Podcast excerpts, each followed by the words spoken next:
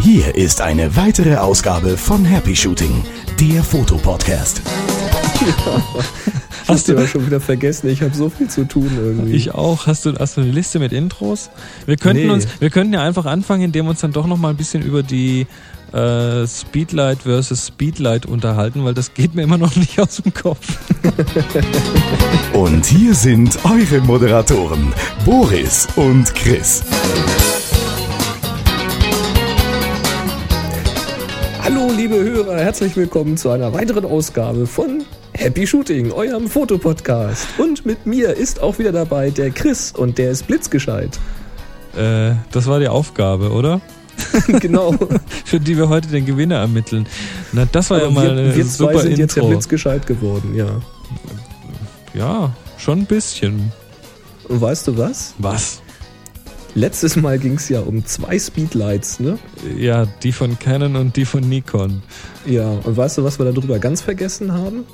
Dass wir eine Aufgabe, dass wir eine Aufgabe haben, die blitzgescheit heißt. Richtig. Und die wollten, ja, das hat, also mich hat das so dermaßen aus dem, aus dem, äh, ja, aus dem Rhythmus geworfen. Aber das holen wir heute nach. Ganz genau. In unserem Fotopodcast. Wissen wir denn jetzt schon, wer den ersten Speedlight gebaut hat? Ob das Canon oder Nikon war? Ich habe da nichts gefunden. Ich auch nicht. Und ich glaube, wir haben auch nichts geschrieben bekommen dazu. Nee, bis jetzt noch nicht. Also Leute, Also wenn, mal genau. hier ein bisschen info at happyshooting.de. Wer hat denn, wer hat denn dieses Speed, wer hat denn mit der Speedleiterei angefangen? Das wird uns ja mal interessieren. Und außerdem interessieren uns und euch noch folgende Themen heute. Und zwar Es geht um eine neue Aufgabe und um eine alte Aufgabe. Genau. Es gibt eine neue Aufgabe. Heute lohnt sich wirklich extrem sehr dran zu bleiben, weil Es gibt einen Hammerpreis. heute gibt's den Hammerpreis schlechthin. Ich glaube, sowas, sowas Geiles haben wir noch nie hier verlost, oder?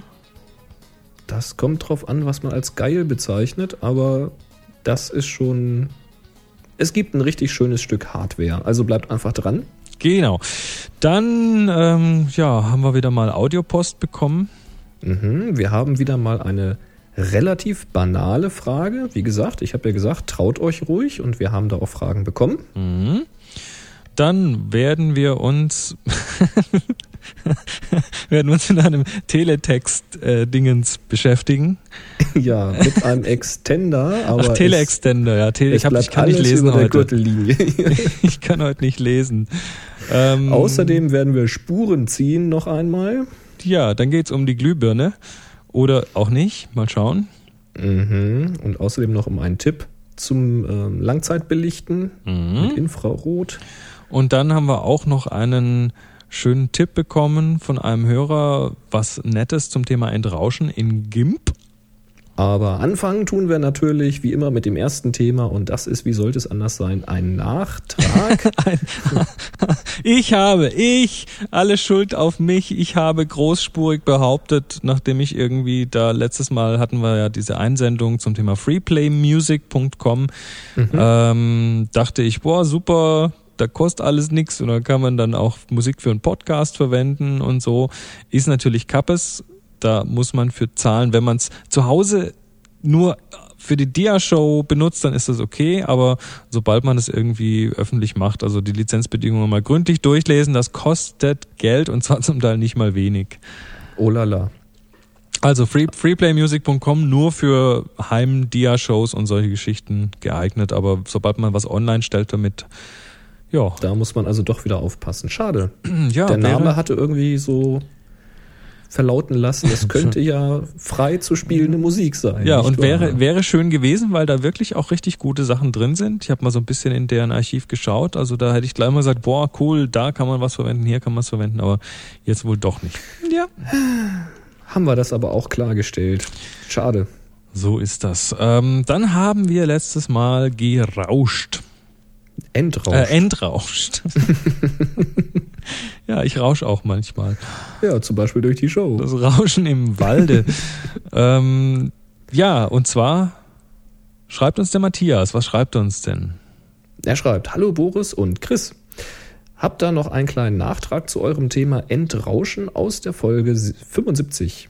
es gibt da auch ein sehr gutes Plugin für das allseits beliebte GIMP. Tja, wer hätte das gedacht?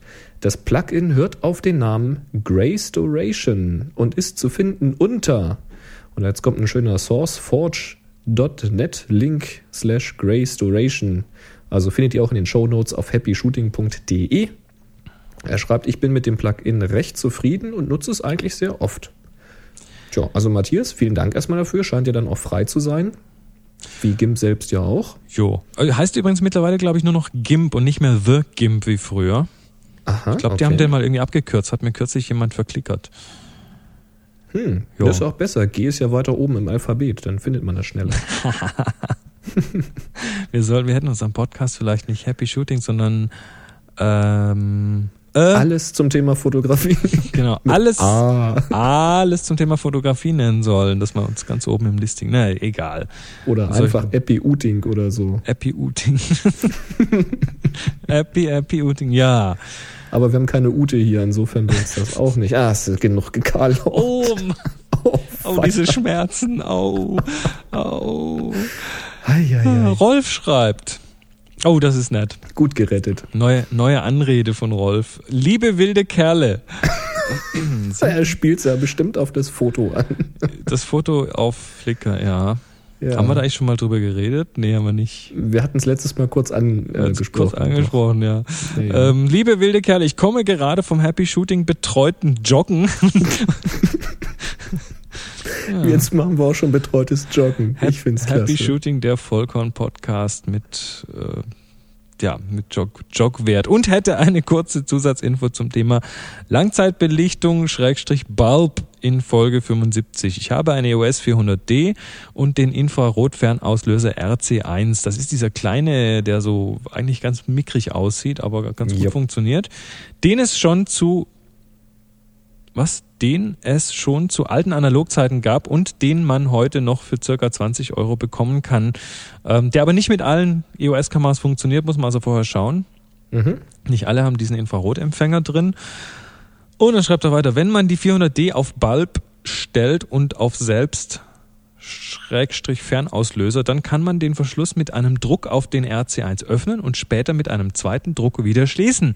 Währenddessen Ah. läuft im Kameradisplay eine Uhr mit, aber das wird beim Kabelauslöser genauso sein, Fragezeichen. Jawohl, das Hm, ist ja, so. ist glaube ich so. Ich denke, dass so eine IR-Fernbedienung, also Infrarotfernbedienung, ist nicht nur für Bulb, sondern auch zum Beispiel Gruppenfotos mit Selbstbeteiligung. In Klammer, also jetzt nicht der Versicherungsfall. Sehr praktisch und dem Kabelauslöser in Sachen Reichweite überlegen. Beim RC1 kann man zwischen sofortigem Auslöser und einer Auslöserverzögerung von zwei Sekunden wählen, was ausreicht, um den Auslöser in der Tasche oder sonst wo verschwinden zu lassen. Der ist so klein, den kann man auch einfach in die Hand nehmen, dass ihn keiner sieht. Meine persönlichen Erfahrungen damit sind besser als für die 10 Sekunden Variante, bei der man noch von, von der Kamera ins was von der Kamera ins Bild rennen muss, Ja, zumal das man bei mehreren Aufnahmen nicht immer hin und her rennt, sondern einfach stehen bleibt. Praktisch ist auch die Halterung für den Kameragurt. Jawohl. Ansonsten, ja, haben wir, haben wir tatsächlich vergessen. Also Infrarotauslöser, klasse Sache. Wenn es um, allerdings um die Gruppenfotos geht, wo man selber drauf sein möchte oder man möchte überhaupt selbst auf dem Foto sein, dann finde ich noch praktischer Funkauslöser, aber da reden wir anders mal Ja. drüber. Jetzt müssen, wir, jetzt müssen wir aber noch kurz, kurz erzählen, was er noch weiter schreibt. Er schreibt nicht, Ja. ans, ansonsten natürlich auch von meiner Seite großes Lob. Analog zum Thema Einschlafen mit Happy Shooting kann ich übrigens keine Tempounterschiede beim Joggen feststellen, abhängig davon, wer von euch beiden gerade spricht. Puh, Glück gehabt. ja, Rolf, danke. Ja, vielen Dank für das schöne Feedback und die schöne Ergänzung. Ja, Infrarotauslöser hatten wir tatsächlich unterschlagen. Also auch damit könnt ihr eure Sternspurenbilder machen. Tja, Antworten an, an äh, E-Mail-Antwort an Rolf hat übrigens nicht funktioniert. Nee, weil ähm, ich wollte eine Antwort schicken, dass ich das notiert habe, aber ich habe euch ja schon mal gesagt, achtet mal darauf, wie eure E-Mail-Clients eingestellt sind. In diesem Fall war es GMX. Und, und die Spam-Geschichte, nämlich ja. hier, Gmail tried to deliver your message, but it was rejected by the recipient domain.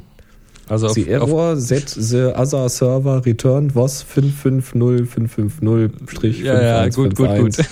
ja.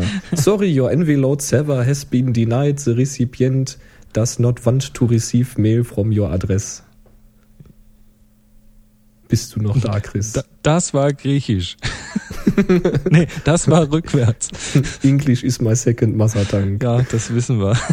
Ja. Ach komm, du hast dich gut geschlagen auf, auf Tipps from the Top ja, Floor. ich kann manchmal auch besser. Da habe ich übrigens ganz gutes Feedback bekommen. Weil Ich wer, kann besser Englisch singen als sprechen. wer, es, nicht mitbekommen hat, äh, der Boris hat nämlich äh, die, die Kurzversion des Stativ-Dreiteilers für mich nochmal auf Tipps from the Top Floor wiederholt als Gast in der Sendung.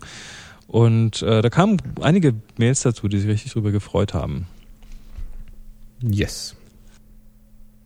Gestern Abend hat mich übrigens der, der Stefan vom Tiroler Cast hier auf Skype angequatscht. Ah. Den kennst du ja noch. Herzliche Der war ja, Grüße. der war ja hier auf dem Workshop. Das war auch so ein ganz wilder. jo. Und ähm, hat mich gefragt, ob Bulb jetzt eigentlich nicht für Glühbirne steht, weil Lightbulb, das heißt ja so.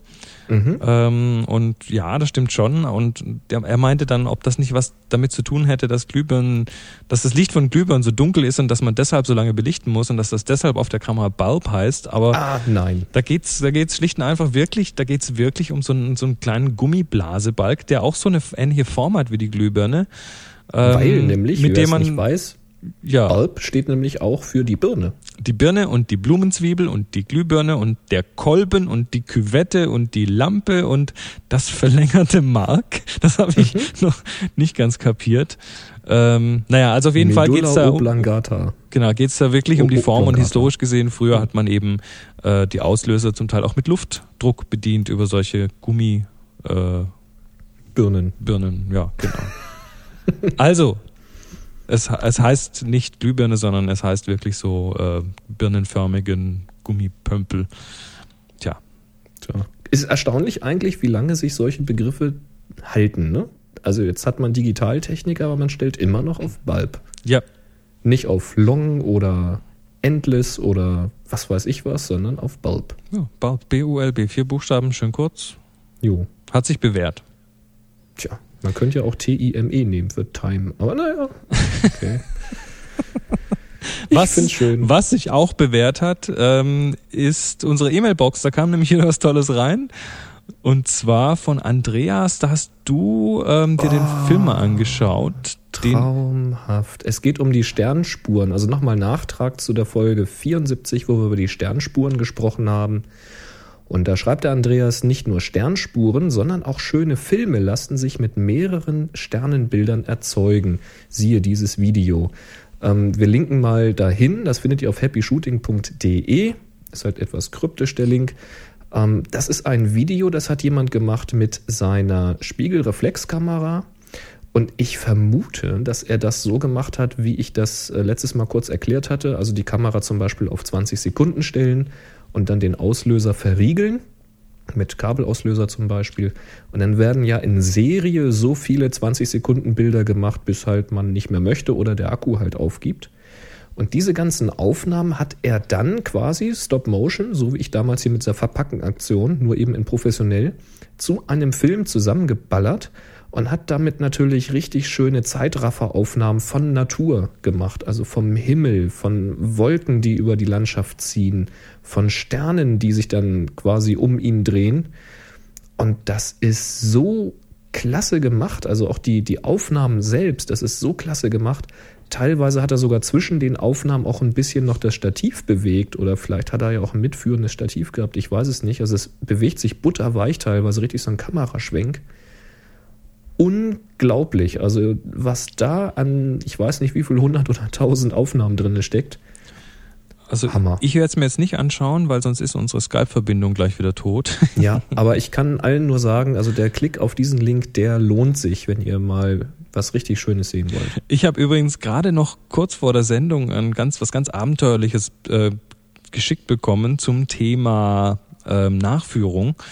Der Jan Dirk, der hat mir hier ein Foto geschickt. Da, das werden wir jetzt mal nicht in die Shownotes tun, da brauchen wir noch ein bisschen eine längere Erklärung dazu. Aber das sieht aus wie so eine selbstgebaute Nachführung, die also dann auch so, so schräg irgendwie den, den, diesen Azimutwinkel richtig einstellt. Und um dann nachzuführen, ist da unten ein Handrad dran mit so einer Minutenskala drauf. Also man muss dann wohl von Hand einfach langsam mitkurbeln. Na super. ja gut, ich meine, ähm, sagen wir mal, wenn du jetzt halt anstatt 20 Sekunden vielleicht zwei Minuten, dann musst du halt zwei Minuten von Hand vorsichtig so alle paar, alle zehn Sekunden vielleicht mal ein bisschen nachdrehen oder so. Mhm. Ähm, also da, Jan Dirk, schick uns doch da mal noch irgendwie ein bisschen mehr Info dazu. Ähm, wenn's wenn es wirklich gut ist, dann tun wir es auch rein. Im Moment sieht das doch ein bisschen abenteuerlicher aus, aber. Die Frage wäre ja, hast du das selbst schon aufgebaut oder hast du das auch sogar schon benutzt? Dann zeig doch mal Ergebnisse damit. Genau, das wäre dann Ansonsten bin ich ja von Handkurbeln erstmal nicht so überzeugt. Mm, ja, muss man schauen. Also schaukeln also, und wackeln und so, weißt du. Überleg mal, wie stabil das sein ah, muss, dass da ah. nichts zittert. Also das muss auf jeden Fall auf ein sehr stabiles Stativ gestellt werden, weil sonst ist man, sonst bewegt man das ganze Ding ja beim Kurbeln von Hand. Ja, eben. Also ganz vorstellen kann ich es mir noch nicht, aber wie gesagt, wir lassen uns gerne vom, von Besserem überzeugen. In der Tat. So, der, der, der Teletextender. Ich, das, das, das ist von vor der Sendung, der Teletextender. Das heißt Teleextender und ich habe es nur falsch gelesen, also hat nichts mit Teletext zu tun. Der nee. Sebastian schreibt nämlich, Hallo Boris, hallo Chris, ich möchte mein Fotoequipment ein wenig aufstocken und mir in nächster Zeit gerne das Canon 100 bis 400 mm L mit Bildstabilisator zulegen. Hier ist mal die Frage, was haltet ihr von dem Objektiv? Äh, ich hab's nicht. Weiß es nicht. nicht. Ähm, ist ein Schiebezoom, das gefällt ihm besonders dran. Ähm, ich sag mal, generell die L-Objektive sind da meistens auch ähm, den, den Nicht-L-Objektiven optisch überlegen. Ähm, aber auch da gibt's bessere und schlechtere und ich würde dir vorschlagen, schau dir mal so die einschlägigen Foren an. Am allerbesten aber leiste doch mal wo aus und teste es einfach mal an. Dazu eignen sich unter anderem Hörertreffen oder Workshops. Hm. Mhm. Also das 100 bis 400 sieht man relativ häufig. Also da habe ich mich schon umgeguckt. Ich glaube, wir hatten es jetzt schon zweimal auf Happy Shooting Workshops da von mhm. irgendwelchen Teilnehmern. Und ich hatte es auf einem DSLR-User-Treffen, da hatte ich auch schon mal jemanden vor mir in Hannover, der das Teil hatte.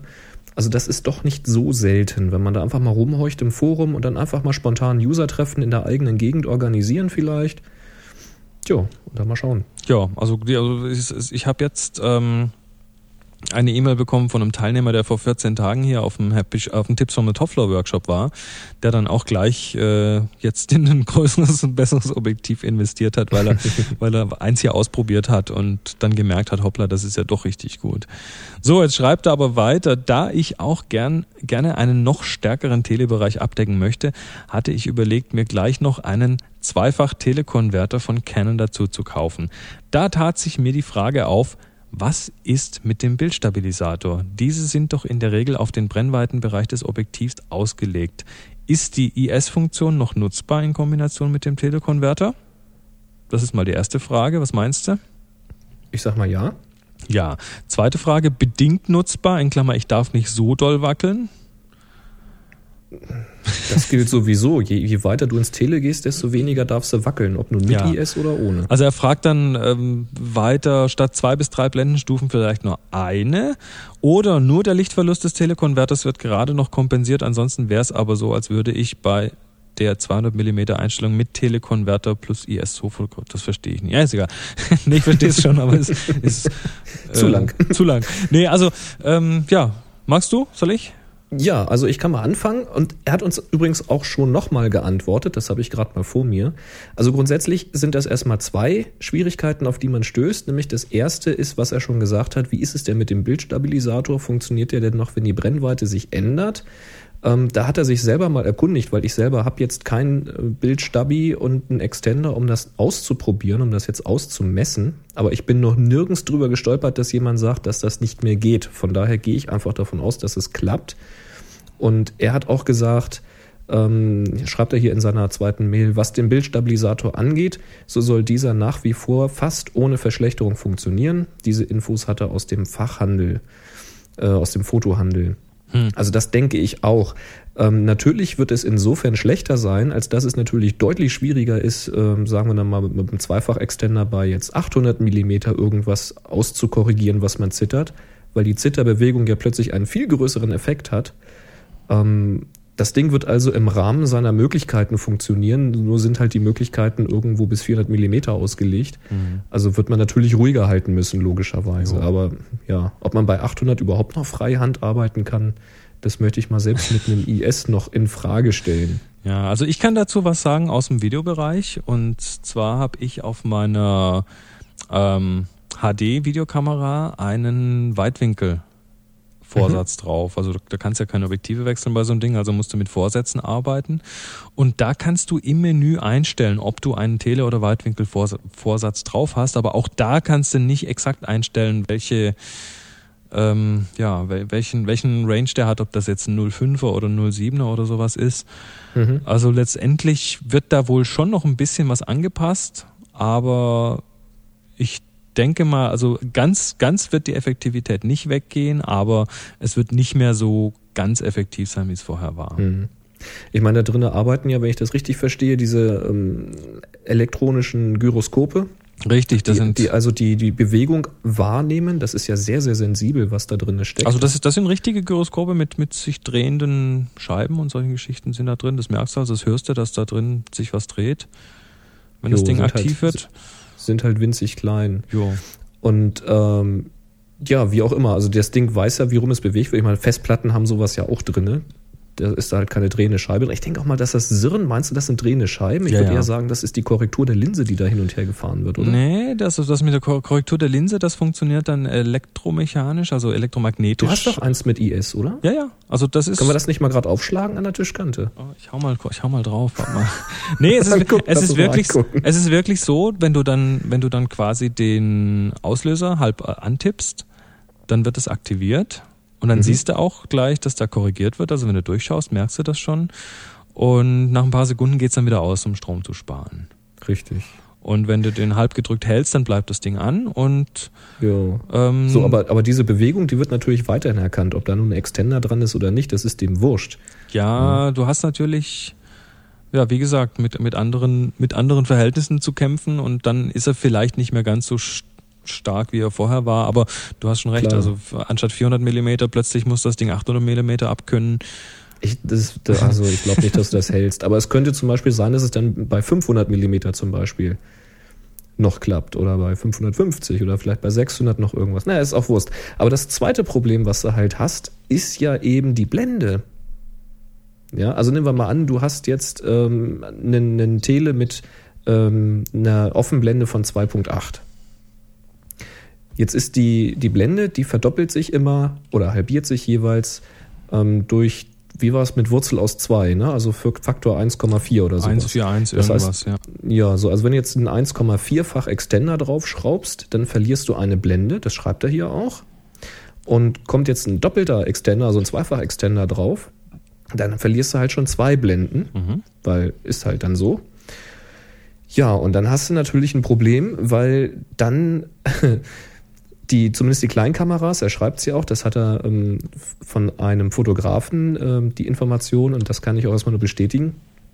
Die etwas günstigeren Spiegelreflexkameras, die können relativ problemlos oder einigermaßen gut noch fokussieren automatisch bis zu einer Offenblende von 5.6 danach fängt es dann an, kritisch zu werden. Also man sieht das häufig schon bei diesen günstigen Objektiven, diesen Superzooms, die dann hinten bis 6.3 gehen.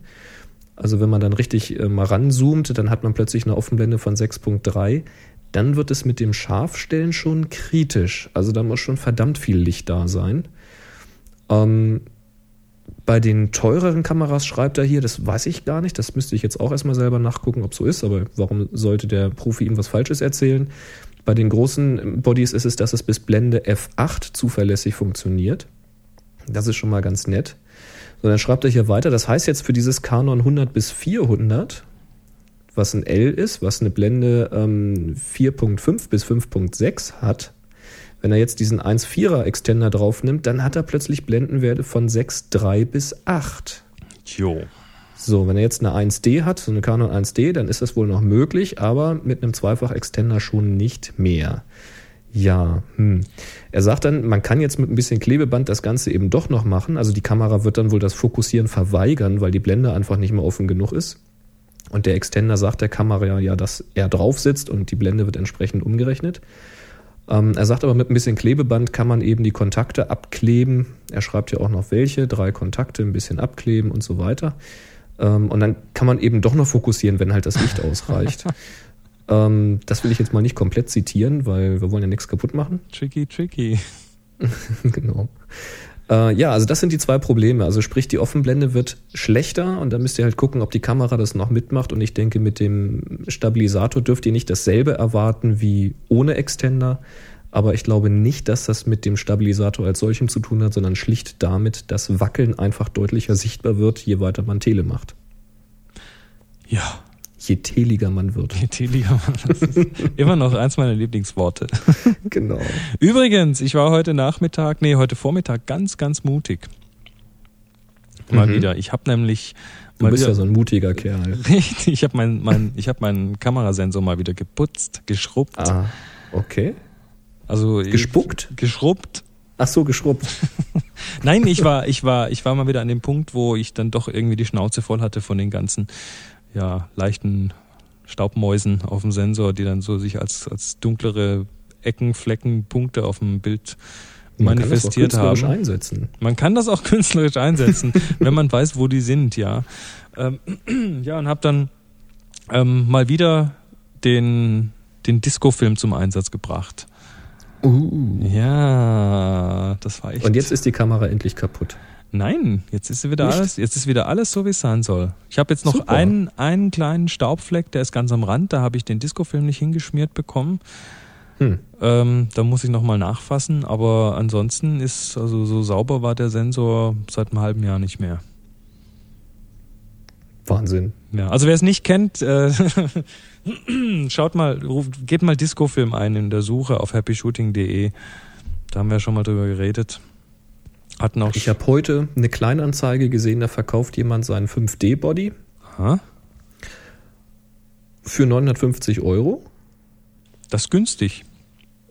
Der Haken an der Sache ist, den er nicht verschweigen wollte, dass sich mal bei einer Reinigung mit Disco- oder Sensorfilm sich ein Papierstreifen im zweiten Vorhang verfangen hat.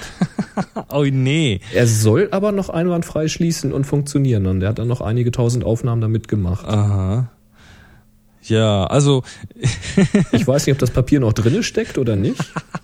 Also, also ähm, wenn man sich mal die Anleitungen gründlich durchliest und auch anhand der Anleitung das gründlich macht, dann ähm, der Papierstreifen kann sich ja nur im Vorhang verfangen, wenn der nach oben steht, während du den da anklebst. Also kurz, kurz Schritt zurück, wie das funktioniert. Also man, man macht so eine, so eine Schicht Disco-Film auf diesen, oder Sensorfilm auf diesen Sensor drauf, lässt das antrocknen und dann muss man das ja irgendwie wieder abziehen können, mitsamt mhm. dem Dreck.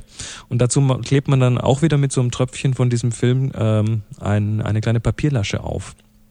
Aber und wirklich eine kleine Lasche und keine, die irgendwie drei Meter aus dem Gehäuse rausragt. Ja, das ist, das ist genau das Problem. Wenn die, wenn die rausragt, was, was du tust, ist, du nimmst zwei Pünktchen von diesem Kleber, machst an beide Enden eins hin und dann ist, liegt das nämlich flach und dann kannst du es auf der Innenseite abreißen und dann kann auch, dann kann auch der äh, Verschluss zugehen, ohne dass was passiert. Genauso habe ich es nämlich gemacht. Mhm. Ich habe das Ding nämlich gestern Abend schon eingepinselt und habe einfach über Nacht äh, den Verschluss zugemacht. Ein bisschen Hauerschlund. In, genau, in, in, äh, mit, mit Papierstreifen drauf und habe das dann heute früh abgezogen und es ist immer wieder ein Erlebnis, sag ich dir. also Discofilm haben wir schon äh, behandelt ausführlichst behandelt. Ähm, ich, es, wer, wer, wer sich nicht gleich irgendwie den Sensorfilm kaufen will oder eine halbe Liter Flasche Discofilm zulegen möchte, die dann für 300 Kameras und zwei Leben reicht, mhm, ähm, der sollte sich vielleicht einfach mal bei uns im Forum melden. Es gibt mit Sicherheit irgendjemanden, der noch irgendwie ein Döschen Discofilm abzugeben hat. Gehe ich mal fast mal von auszugehen. Gehe ich ja. mal fast von aus. Also Forum, happyshooting.de slash Forum, immer eine gute Adresse für sowas. Oder ihr kommt einfach zum Workshop nach Tübingen. wobei, wobei das, äh, wenn, also da jetzt irgendwie fünf Kameras mit Discofilm reinigen, das dauert zu lang. Also das machen wir dann Nö, nicht. Nö, aber du kannst ein bisschen was in eine Filmdose abfüllen. Genau. Also ich habe hier auch nur so einen knappen halben Liter von dem Zeug und brauche, ja, das reicht mir. Eben. Das reicht mir ewig. Ist gut, dass man für die Filmdosen noch Verwendung findet. Richtig. So, jetzt. Ähm, Klasse. kam eine Mail von Julian. Richtig, lies doch mal vor. Der Julian schreibt, hallo Bo-Chris. hallo Bo-Chris, ich habe ein älteres Objektiv in Klammern Nikkor 50 mm f1.8, welches einen Blendenring besitzt. Jetzt frage ich mich, was für einen Sinn hat denn so ein Blendenring? Die Blende stelle ich doch über die Kamera ein. Ist der Ring ein Relikt aus analogen Zeiten? Neuere Objektive haben ja in der Regel keinen Blendenring mehr. Beste Grüße, Julian. So, bis dahin. Ähm, ja, das ist so. Das ist ein Relikt aus analogen Zeiten. Ich finde das immer ganz faszinierend. Also Leute, schreibt weiter solche Fragen. Ich finde das total klasse. Ähm, ich komme ja noch aus der analogen Zeit und ich kannte das früher gar nicht anders, als dass man die Blende vorne am Objektiv selbst einstellt. Mhm. Äh, man, man, hatte ja auch eher weniger Zoom-Objektive, das war ja alles ganz teuer. Also man, ich hatte zumindest die, sowas nicht. Ich ja, und, und, so die Zooms, und die Zooms waren auch entsprechend schlecht von der Qualität früher. Das, ja, das brachte alles nichts. Also ich hatte nur solche Festbrennweiten, also ich selbst ja gar nicht. Mein Vater hatte sowas, ich durfte es benutzen oder eben mein Opa. Und ja, da hat man eben vorne dann äh, die Schärfe einstellen können, manuell, indem man eben vorne an so einem Ring gedreht hat. Und etwas weiter dahinter war dann eben dieser Blendenring. Und der hat immer schön eingerastet, so klick, klick, klick, konnte man den durchdrehen. Und der hat dann immer genau angezeigt, welche Blende gerade eingestellt ist. Übrigens, auch wenn man die Schärfe eingestellt hat, dann gab es eine Entfernungsskala auf jedem Objektiv. Die war sogar sehr präzise. Da konnte man ganz genau ablesen, wie weit etwas weg ist oder wenn man vorher gemessen hat, wie weit etwas weg ist, konnte man da hindrehen und es scharf stellen und sowas. Und da gab es sogar noch eine Schärfentiefe-Skala. Ja, die war auch noch mit aufgezeichnet. Und, und ein Infrarotkorrekturwert. Echt? Ja. Siehst du, den habe ich nie gebraucht, weil ich nie Ich auch nie. Ich auch nie. Ich habe mich immer gefragt, was dieses kleine rote Ding da noch soll. Also bei den Zoom-Objektiven dann so eine richtige Kurve und bei den Festbrennweiten eben einfach noch so, ein, so einen kleinen Infrarot. Also da, das einfach das Thema Scharfstellen musste dann äh, für Infrarotaufnahmen eben noch einen Tick weiter drehen, weil das anders Ach. fokussiert durch die Linse. Ist klar, weil ja das Licht auf einer anderen Wellenlänge liegt. Richtig. Ja, schick. Also diese Objektive früher, das war richtig klasse. Das waren richtig so kleine Ode der Feinmechanik. Ganz, ganz tolle Sachen. Ähm, dann ging das Ganze Richtung Autofokussysteme und immer mehr Intelligenz kam eben in die Kamera. Das heißt, wenn die Kamera nun selbst scharf stellt, dann heißt das, man braucht eigentlich vorne ja schon mal den Ring zum Scharfstellen nicht mehr. Gut, naja, ich, gibt es aber immer noch, weil man die Kamera noch überstimmen musste, weil ich Autofokus das, nie perfekt war. Ja, ich würde das nicht Intelligenz nennen. Sagen wir mal, versucht, ein Versuch der Intelligenz. Zum Teil, ja, okay. zum Teil sind die Kameras ja wirklich strunzdoof. Das stimmt, ja. Automatisiert könnte man sagen vielleicht. Ja, okay können wir uns darauf einigen. Ist in Ordnung. Ja, und in dem Zuge wurde natürlich auch die automatische Belichtung ähm, mit erfunden. Früher gab es dann so Belichtungsmesser, Belichtungsmesshilfen, die waren auch rein analog. Das heißt, man hat durch das Objektiv geguckt, das Licht fiel hinten dann auf einen Lichtsensor noch mit und der hat ermittelt, wie viel Licht da ist und hat dann einfach entsprechend einen Widerstand gesteuert und im Sucher ging dann quasi so eine Nadel nach oben oder nach unten so ein bisschen verzögert, wie man das so aus dem Physikunterricht vielleicht noch kennt mit diesen großen Messinstrumenten. Und wenn er dann in einem Kreis zum Ruhen kam in der Mitte, dann war die Belichtung halt richtig. Also was immer auch richtig heißt. Ja. Also ganz, ganz toll. Und dann ging, wurde das alles digital und schließlich kam dann ja dieser Oma-Modus, also dieses äh, grüne Rechteck. Äh, draufklicken und alles ist automatisch. Und dazu musste jetzt natürlich die Kamera auch selbstständig die Blende steuern können, weil die gehört nun mal dazu zum Spiel. Also musste die Blendensteuerung von der Kamera aus erfolgen. Und das führte nun in der Konsequenz dazu, dass tatsächlich der Blendenring komplett verschwunden ist. Man stellt also heutzutage überhaupt nicht mehr am Objektiv die Blende ein, sondern eben, auch wenn man es manuell macht, an der Kamera, an einem Drehrädchen. Das ist auf der einen Seite natürlich ein Vorteil, weil man es auch einhändig jetzt machen kann und muss dann nicht mehr eine zweite Hand für nehmen. Auf der anderen Seite ist das irgendwie, hm, ich vermisse es schon so ein bisschen. Ach ja, die guten alten Zeiten. Ja, und das Interessante ist ja, dass ähm, die dass diese Blenden sogenannte Springblenden sind, die es ja auch schon aus, aus den Blendenringzeiten gab. Das heißt, äh, wenn man. Was war das? War meine Springblende, aber ich habe sie wieder. oh Mann, nee, das ist aber die, die Karlau-Show.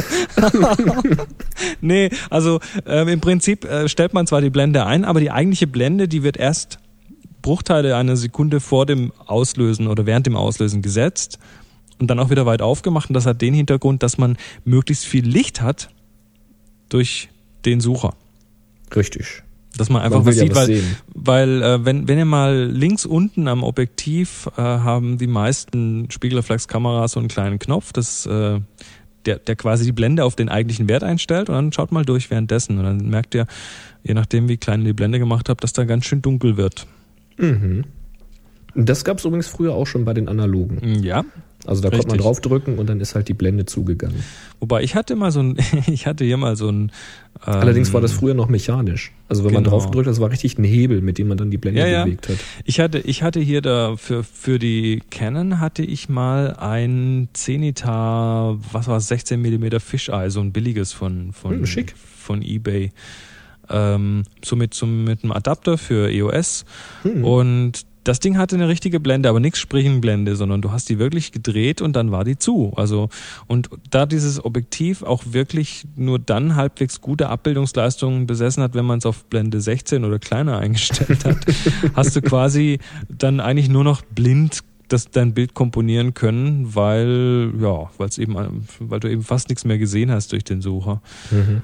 Allerdings bei einem 16 mm Fisheye, da hast du eh so viel drauf, dass du einfach nur grob in die Richtung halten musst. Reicht, ja. Ich habe ja das 8 mm, das ist ja hier im Crop, hat das ungefähr Ja. denselben Effekt wie bei dir das 16er am Vollformat. Ja.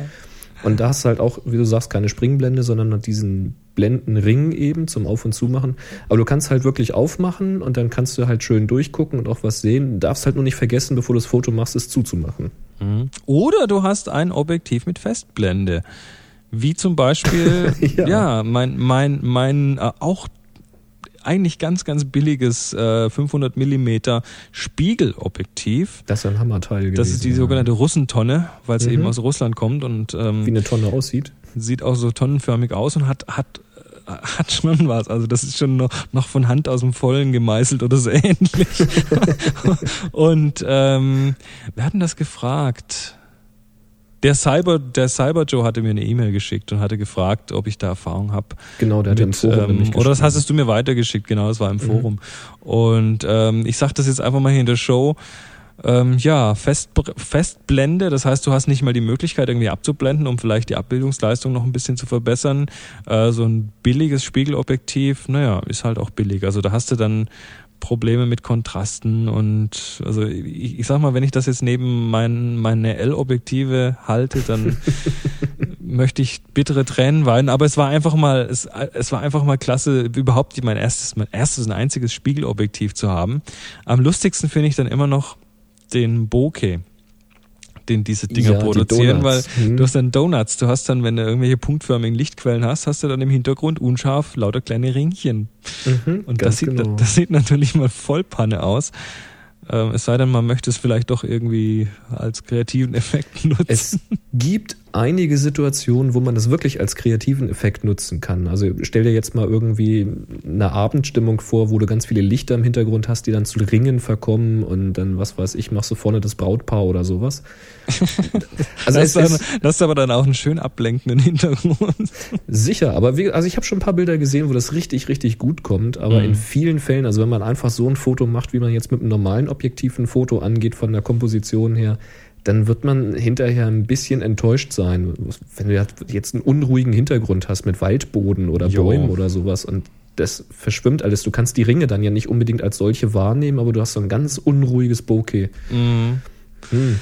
Ja, und also, also was, was die, was die Streulichteinwirkung angeht, das Ding lässt sich quasi ohne, ohne Streulichtblende quasi nicht verwenden. Also, das, das ist ein schöner Gag, da kann man auch wahrscheinlich noch das eine oder andere Bild mitmachen, das man sonst nicht machen könnte, aber mh, für, was weiß ich, glaube, das hat, das hat 130 Euro gekostet oder so Mhm. inklusive Versand und Verpackung und allem. also das war nicht so wirklich ähm, teuer für ein Objektiv und das Also merkt ich- man dann eben auch. Ich sehe es häufiger, dass das benutzt wird, um ähm, Sterne zu fotografieren oder einen Mond zu fotografieren oder irgendwie Mhm. sowas. Da Das hast du natürlich auch nicht mit dem Bokeh zu kämpfen. Dann. Nee, das kann natürlich äh, funktionieren, aber auch da muss man eben schauen. Ich müsste das jetzt, ich müsste jetzt dieses 500er nochmal über einen Zweifach-Extender testen, ob das überhaupt dann noch irgendwas tut. Und natürlich manuellen Fokus und überhaupt. Naja, ist auf jeden Fall äh, interessante Erfahrung. Dann übrigens schreibt, das fand ich nett, das PS von Julian, was er uns schreibt. Wir sind ja mal eigentlich noch bei der bei der bei den Blendenringen. Genau, haben wir ja Nur durch. So als Erinnerung. Er schreibt dann noch PS, Wikipedia beantwortet meine Frage eigentlich auch. In Klammer, früher stellte man die Blende eben am Ring ein und so weiter und so weiter. Aber tut in der Show einfach so, als ob ich die Antwort nicht gefunden hätte, dann könnt ihr ein wenig drüber schwatzen. Hm? Hm? Achso, ja. Was wir jetzt auch hiermit getan hätten. Haben wir getan. Julian, danke für diese Frage. Ja, klasse Frage. Ja. So dele. So, dann haben wir hier. Achso, darum geht es ja heute gar nicht. Wie ist die denn wieder reingekommen hier? Weiß ich nicht. Nein, Keine diese Ahnung. Frage werden wir nicht beantworten. Wir werden Nein. auch gar nicht sagen, welche Frage es ist, weil. Richtig. Es ist einfach was wieder was im Notebook durcheinander gerutscht. Das ist wieder, wenn zwei User an Notebook arbeiten. Aber jetzt ah. lass uns doch einfach mal kurz hören, was der. Der Denzin oder so zu sagen hat. Hallo Boris, hallo Chris. Hier ist Matthias von pfteam.de. An dieser Stelle ein ganz dickes Lob von mir, welches ich auch bei mir im Blog auf pfteam.de veröffentlicht habe, eine kleine Rezession geschrieben habe zu eurem Podcast und ein bisschen enttäuscht war, dass ich kein geeignetes Logo oder keinen Banner gefunden habe. Falls ihr noch eins habt, lasst es mir einfach zukommen und ich setze es auch auf die Seite. Macht weiter so. Ach, ist das schön. Dankeschön. Ja, Matthias, vielen, vielen Dank. Und äh, ja, Thema Banner, da gab es schon mal einen Anlauf. Und jetzt hat sich Matthias selbst dieses Themas angenommen und vielleicht ist er sogar schon fertig, vielleicht auch nicht, wir wissen es nicht, aber wenn die Banner fertig sind, dann findet ihr die natürlich auch auf happyshooting.de, ist doch klar. Jo. Und nu? Da, da, Und da, da, da, da. Nun geht's wieder los. Wer ist denn heute? Heute darf ich mal wieder, oder? Oder du? Ich weiß schon, ich, ich weiß schon gar nicht mehr, wer dran ist. Du, das äh, muss ich mir das auch noch merken? Nein, musst du nicht. Ich tue ich tu jetzt einfach mal anfangen hier. Ich tue jetzt Mach, nicht tun gebrauchen, aber ist egal. Nee, aber tu einfach mal anfangen. Also wir haben für Blitzgescheit 31 Fotos und und zu gewinnen halt, halt zu gewinnen oh, oh, gibt oh, es. Wir wollen das mal ein bisschen steigern. Was? Genau, mach doch mal. Ja, zu gewinnen gibt es eine Fix-Fotolizenz. Mhm. Das ist nicht der dicke Preis, von dem wir am Anfang geredet haben? Nein, das kommt nachher. Das kommt nachher. Also, die Fix-Foto-Lizenz geht an Bildnummer äh, 47? Nee, haben wir nicht. Wir haben nur 31. 640.500. Ach nee. Mach du mal. So, dann fange ich jetzt an. Dirty, dirty, brennt. Soll nicht zünden? Glatte, ich muss mal eine glatte Unterlage nehmen. Nee, auf der Kippe zählt nicht, ne? Das ist doch so beim Würfeln. Richtig. So, 60. Haben wir nicht. Haben wir nicht, dann bin ich jetzt wieder dran. Die nachfolgenden Sendungen verschieben sich um voraussichtlich eine halbe Stunde. Die 68. Hm. Dann, dadi, dadi. Mach doch mal so eine Lotto-Musik irgendwie. 14. Die 14, ah, wunderbar. 2, 4, 6, 12, 13, 14. Ah, Mak Maxan. Ah, das ist der Ventilator. Der Lüfter. Weißt du, dass es in Mark Oberdorf oder Marktoberdorf, also unten in Bayern, da gibt es den Fentilator. Den was? Den Fent, kennst du die Firma Fendt? Ja. Da gibt es ja einmal die mit den Traktoren und einmal Richtig. so einen Stahlgroßhandel, Eisengroßhandel. Aha. Ich glaube, die gehören auch zusammen. Und da gibt es irgendwie eine Kneipe, Bar, irgendwas, ist schon so viele Jahre her. Und der heißt Ventilator. Naja, jo. Das nur am Rand. Ja, cool. Gut, also erstmal Mac Maxan. Was heißt denn das eigentlich? Äh, Mac Mac. Er, schreibt Mac Mac drunter und das San scheint dann wohl, scheint sich San. wohl um einen, einen ähm, Anime-Fan zu handeln. Ach, das kann natürlich sein. Das hat wieder eine japanische Konnotation. Mac Maxan. Hi. Hi. Sehr schön. Ja, er schreibt, was sehen wir? Er, er, ja, schreib, lies, lies, schreib mal. Schrie, schrie, also das Bild zeigt uns einen, äh, ich nehme an, einen Rechnerlüfter und er schreibt, so, Blitzen mag ich eigentlich gar nicht, daher fiel mir diese Aufgabe schwer, hätte ja einfach etwas in Form eines Blitzes oder so fotografieren können. Das wäre aber langweilig gewesen. Stattdessen begann ich zu überlegen, wie ich mit meinen begrenzten Mitteln was mit einem Blitz machen kann, was mir hinterher auch noch gefällt. Einen externen Blitz habe ich nicht, den eingebauten kann man nicht gezielt genug einsetzen. Während ich so hin und her überlegte, fiel mir ein, dass ich doch, also das mit der, mit der Interpunktion, mit der Kommasetzung üben wir Und noch. der Rechtschreibung. Ähm, noch einen externen Blitz habe, ist zwar in meine kleine Xus eingebaut, aber was soll's, ich kann ja auch mal an, kann ich auch mal anders benutzen. Vielleicht werde ich jetzt öfter Langzeitbelichtungen mit meinem neuen Blitz machen. Bin gespannt auf den. Ah, okay, der Aha, hat das also heißt, er jetzt seine Xus jetzt als Blitz genutzt? und hat, der hat im Prinzip das Objektiv aufgemacht. Mhm. Und also quasi Bulb-Modus nehme ich an, oder zumindest eine Ja, oder lang 10 genügende Belichtung und hat während des- dessen die Kamera belichtet hat, dann von der Seite mit der kleinen Point-and-Shoot, mit der kleinen kompakten geblitzt. Das finde ich richtig gut. Das ist ja mal pfiffig, das finde ich auch klasse. Schön also gedacht, gute ja. Verwendung für die alten kleinen Taschenkameras, die man eigentlich nicht mehr verwenden möchte. Und jetzt hoffe ich, dass er tatsächlich irgendwo aus Japan oder aus der Ecke kommt. Dann entschuldige ich die Schreibweise sofort. Ansonsten nochmal ab auf die Schulbank, mein Lieber. Oh, War nicht leicht zu lesen, okay. Aber trotz allem, du hast eine Fix-Fotolizenz gewonnen. richtig. Und das gönnen wir dir von Herzen, denn das Bild finde ich mal richtig klasse. Ja. Das, ist wirklich ein mal gutes Bild. Wirklich interessant. Also das lebt wirklich von dieser Silhouette, die halt durchbrochen wird durch das Licht. Also das ist quasi ja schwarz-weiß, wenn man so will. Mhm. Und das ist wirklich richtig abstrakt. Also das natürlich, es kann ein Rechnerlüfter sein, aber das kann auch ein viel, viel größerer Lüfter sein. Also so richtig deutlich wird's ja nicht. Ist nicht so zu sehen. Also auf, auf dem Making-of, er hat unten so ein kleines Making-of, sieht man schon, dass der Lüfter nicht sehr groß ist. Aber ohne das Making-of wüsste man es jetzt nicht Ja. so richtig. Ne? Genau. Also finde ich richtig klasse gemacht. Das hat richtig so ein bisschen so Endzeitstimmung, weißt du? Ich glaube, der hat sogar zweimal geblitzt, so wie das da unten auf dem Bild aussieht. Ja, kann sein, ja. Hm. Klasse, klasse, klasse. Also mag ich richtig gerne. Ist schön zugeschnitten, also dieser kreisrunde Ausschnitt ist da. Hätte ich vielleicht unten noch ein bisschen mehr Luft gegeben, oben ein bisschen mehr Luft gegeben, dass es so ein bisschen gleichmäßig ist. Ähm, aber sonst, Tja, sauber, tolle sauber. Arbeit. Tolle Ja, Arbeit, und- und- verdienter Preis, würde ich mal sagen. Schöne Idee, jawohl. Was haben wir denn noch so an Blitzgescheit? So, sollen wir uns jeder noch ein Bild rauspicken? Na, selbstverständlich machen wir das. Machen wir das doch. Fang du, fang, fang du, do, fang doch du mal an. Fang doch du mal an. Jetzt Jetzt könnte ich ja fies sein.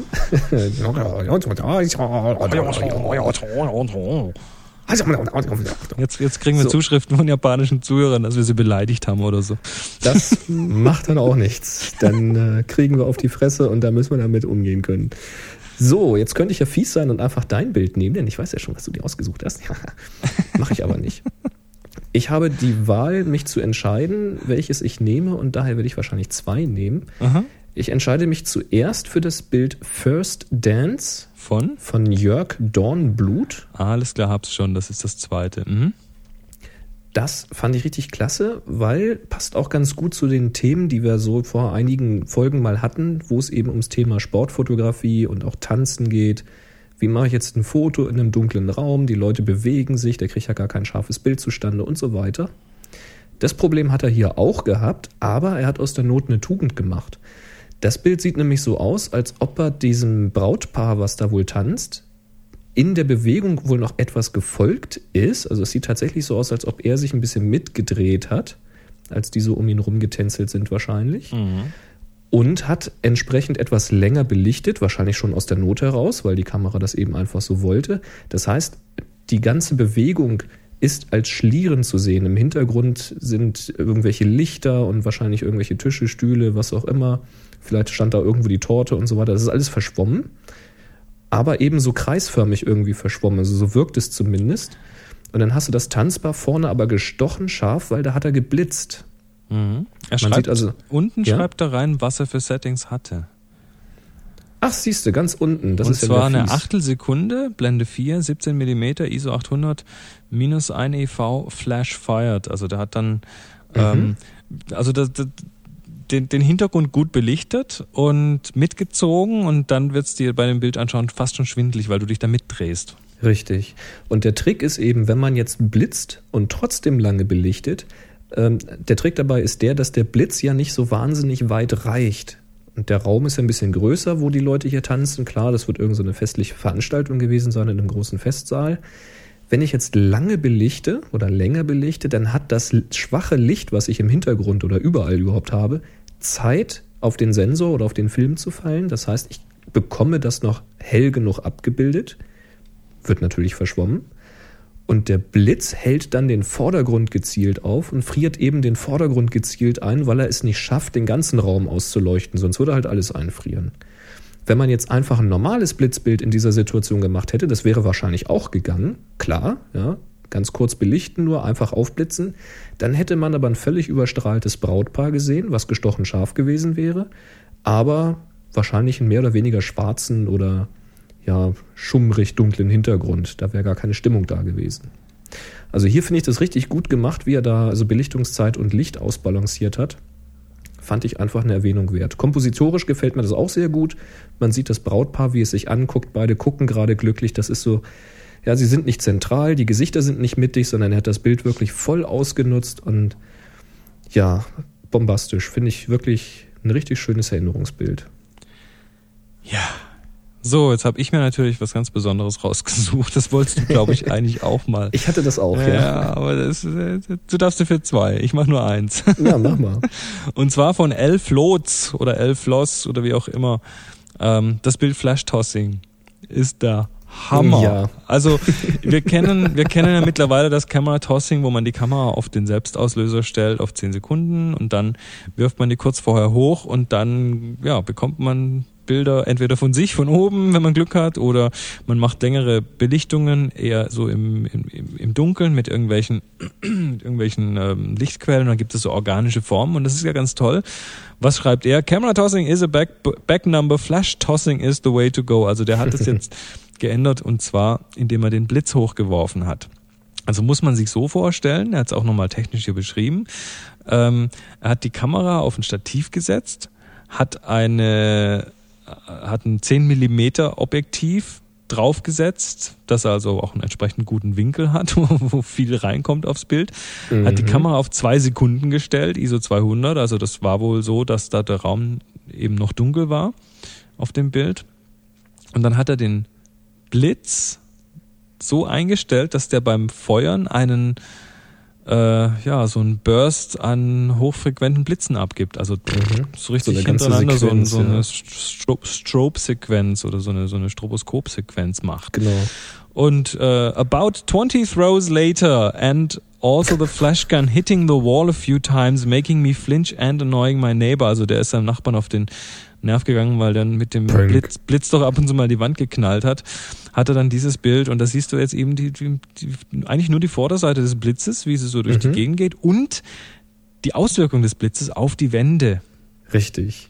Und Nämlich eine richtig interessante Beleuchtung. Und damit dem Blitz nichts passiert, hat er dann, das muss er ja wahrscheinlich fast im Dunkeln gemacht haben, ja, ähm, hat er das über seinem Bett gemacht und dann steht unten noch dran, no flash guns were harmed in the process of making this picture. Also keine Blitze sind zu Schaden gekommen. Das ist unglaublich. Sowas habe ich noch nie gesehen. Hat mich gerade vorhin mal eben so einfach kurz aus den Schuhen gehauen. Ja, super eine, klasse. Eine super Idee und ja, blitzgescheit, also wirklich klasse umgesetzt das Ganze. Ja, absolut. Also da kriegst du zumindest einen kräftigen Händedruck als Sonderpreis. Das ist gut. Absolut. Ja. Jetzt hast ja, du noch dann, eins. Ja, ein zweites einfach nur als kleine Erwähnung, weil wie du ja vielleicht weißt, ich habe so ein bisschen so ein Fable für Schwarz-Weiß und auch da gerne was Hochkontrastiges. Ist da ein Schaf drauf? Nein, es ist das Bild Juni 1752 von Hell-G. Hell G. Habe ich gefunden. Also Hell G Jawohl. natürlich. So ein also, schwarz-weißes Wahrscheinlich Bild. heißt der Hell G. Hell-G, ja. Das ist natürlich zweimal um die Ecke, aber Wahnsinn. Hell-G. Ja, ja. Juni 1752, das ist erstmal der Titel und er schreibt einfach nur meinen Tra Beitrag zur Happy Shooting Aufgabe Blitzgescheit. Er erklärt es also nicht. Braucht wir er auch sehen, nicht. Wir sind der Wir sehen, genau, wir sehen ein Schwarz-Weiß-Bild, in der Mitte gestochen scharf, ein richtig alter Schlüssel, der hängt an einer Schnur, die so nach hinten richtig schön unscharf wird. Wir sehen ganz viel unscharfes Zeug drumherum. Also das ist eigentlich alles gar nicht so richtig relevant, was wir da sehen, weil wichtig ist, dass wir einen Schlüssel an einer Schnur sehen Und außenrum alles richtig rustikal, wie gesagt in Schwarz-Weiß, sieht alles sehr düster, Das, sehr das unten erinnert so ein bisschen an eine Schnurrolle, wo die aufgewickelt ist. Richtig. Also wahrscheinlich hält er das da in der Hand, denke ich mal, diese Schnur. Ja, und welche Schnüre hält man in der Hand, die man draußen bei stürmischem Wetter vielleicht irgendwie abschickt? Zum Beispiel eine Drachenschnur. Richtig. Und wer hat im Juni 1752 eine Drachenschnur mit Schlüssel gehabt? Der gute Benny. Benny war's, genau. Benny Unser Franklin. Benny. der Franklin, genau. Und der hat ja mal gucken wollen, was man mit Blitzen so machen kann. Ja. Und insofern passt das ja zu Blitzgescheit. Der hat ja dann Elektrizität erfunden, sozusagen. Richtig. Davor gab es keine Elektrizität. Und der hat sein, sein Leben fast aufs Spiel gesetzt damit, aber ja, Ja. das, also da, mir war es sofort klar, ich habe ja in Physik aufgepasst und als, als kleiner Klugscheißer muss man sowas eh wissen. Ja, also ich muss sagen, das Jahr hätte ich jetzt nicht mehr gewusst, Nee, ich aber auch als ich nicht, das Bild gesehen habe, war es mir klar, was er meint. Und das ist jetzt so eins dieser Bilder, wo ich sage, dass der Schlüssel hier sehr zentral im Bild ist, finde ich hier jetzt genau richtig. Also der gehört nicht weiter nach links und auch nicht weiter nach rechts. Das ist so richtig jetzt das zentrale Bildelement und der Rest verschwimmt so quasi. Ach, ich mag das Bild. Ja, ist, ist klasse, das Bild. Und vor allem, es erzählt dir oder den meisten Leuten, sagen wir mal, die, die, die in Physik aufgepasst haben, erzählt es einfach sofort eine Geschichte. Du weißt sofort, du bist sofort an dem, an dem Ort und du weißt, was da passiert und was abgeht. Ja, mit ganz, ganz einfachen Mitteln sehr, sehr viel Ja, erzählt. ist ja eigentlich fast nichts im Bild. Also Ja. un, viel unscharf und ein scharfer Schlüssel. Ich meine, Ja, also abstrakter geht's ja fast nicht mehr. Ähm, aber super, super umgesetzt. Also Helge, da nochmal ein dickes, fettes Kompliment dazu. Gefällt mir gut. Sodele, jetzt, bevor wir zum Ende kommen, lüften wir das Deckmäntelchen der Verschwiegenheit. Dim, dim, dim. Und zwar läuft ja bis, also wenn die Sendung rauskommt, am 10.04. läuft ja noch die Aufgabe Wild. Ja, Und diese Aufgabe, die werden wir dann nächstes Mal auflösen. Genau, da wird's auch einen Preis für geben. So, so einen kleinen Preis. Ja, vielleicht nochmal so ein Fix-Foto oder sowas. Schauen wir mal. Mhm. Und Aber dann- dann gibt's eine neue Aufgabe. Genau. Und für diese neue Aufgabe, bin ich mal gespannt, wie viel da mitmachen, haben wir nämlich von einem Hörer einen Preis gestiftet bekommen. Erzähl mal. Richtig. Ähm, ich weiß gar nicht, ob ihm das so recht ist, dass ich das hier jetzt erzähle, aber ich finde, Ehre wem Ehre gebührt. Der Reinhard, den hatten wir auch schon mal in der Show, der hat eine Kamera gefunden bei sich zu Hause, die er eigentlich gar nicht mehr braucht. Und da hat er gefragt, ob er die nicht als Gewinn stiften dürfte. So als kleines Dankeschön für die Show. Jo. Und da sind wir die Letzten, die Nein sagen. Denn für euch tun wir ja alles. Wir hätten sie auch einfach selber nehmen können, aber nein. Die kriegt natürlich ein glücklicher Gewinner. Es handelt sich dabei um eine zertretene und zertrampelte, ausgelatschte und uralte Ich- ich glaub's nicht. Fachkamera, die gar nicht mehr funktioniert und überhaupt braucht man die gar nicht. Nein, du natürlich Lüger, nicht. du Lüger, du Lüger. Es handelt sich um eine 8-Megapixel-Kamera und zwar um die Canon PowerShot Pro 1. Mhm. Das ist der das Hammer, ist mal oder? ein leckeres Teil. Das ist doch echt der Hammer. Also, Reinhard, Ich bin jetzt auch nicht ganz sicher, aber ich läuft da nicht sogar vielleicht diese komische Firmware-Erweiterung, über die wir mal gesprochen hatten, die von Speicherkarte bootet. ich, ich, ich frage gerade mal mein Google Assisted Memory. Welche Kameramodelle werden derzeit unterstützt? Äh,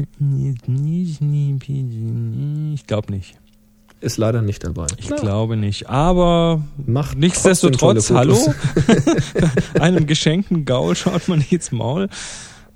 Nee, also das ist Ja, der Hammer. PowerShot Pro 1. Die gibt's für einen glücklichen Gewinner der neuen Aufgabe. Und die, Die ist natürlich da- nicht ganz ohne.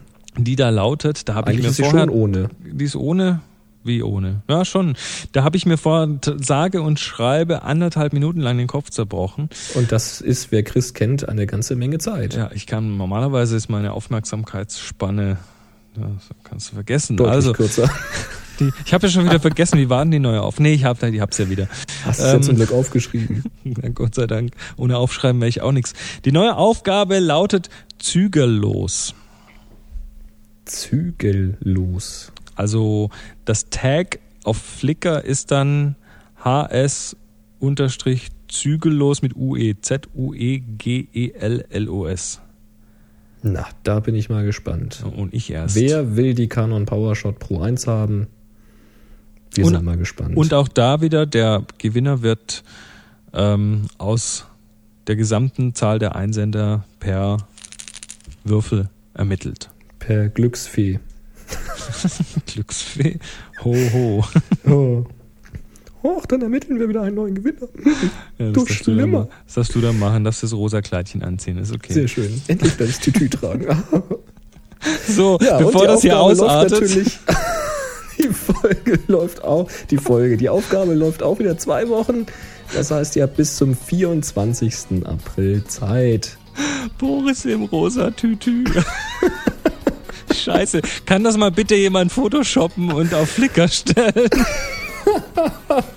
so, Boris, das hast du jetzt davon. In oh, diesem Sinne nicht. wünschen wir euch was. Schaut mal vorbei im Forum happyshooting.de slash Forum. Schaut vorbei bei Boris mit rosa Tütü auf nsonic.de. Ja, schaut vorbei beim Chris www.tipsfromthetopfloor.com und schaut mal im Happy Shooting Shop vorbei. Leute, da gibt's Regenschirme, Cappies, T-Shirts, Jacken, alles mögliche. Und ein rosa Tütü mit, mit Logo. Rosa Tütü mit Logo haben wir noch nicht. Das wäre vielleicht mal eine Maßnahme. oh Mann. Also, in diesem Sinne wünschen wir euch was. Macht's gut. Drei, Drei zwei, zwei, eins. eins. Happy, Happy Shooting.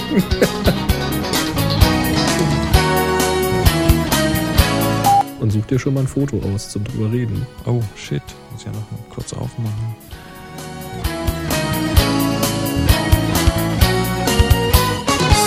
Das sieht schon aus, als ob es funktionieren könnte, wenn man ein stabiles Stativ hat. Ja, und dann möchtest du dich dann eine Viertelstunde hinstellen und am Rad drehen. Mhm. Mhm. Das war auch schon immer mein Traum. eine Yps-Heft-Weiterführung.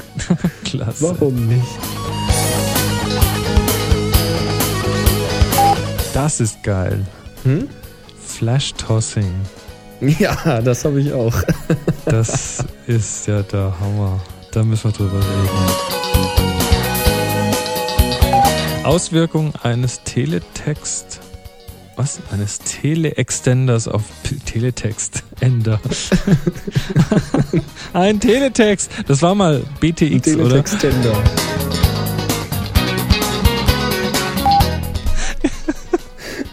Du weißt ja, Boris, das wird eine Lawine an, an, an Flickerbildern. Auf der, auf der Gruppe Happy Shooting wird das eine Lawine an Bildern auslösen. Ja, du weißt ja, ein schöner Mann entstellt nichts.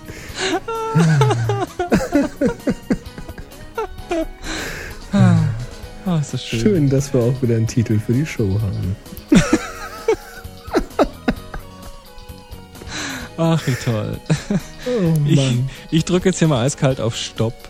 Ja, das reicht auch.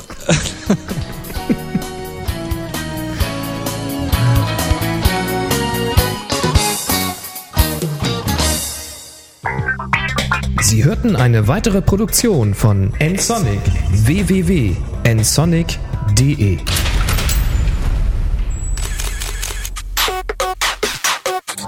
This podcast is part of the Photocast Network. Get more great shows about photography at photocastnetwork.com. photocastnetwork.com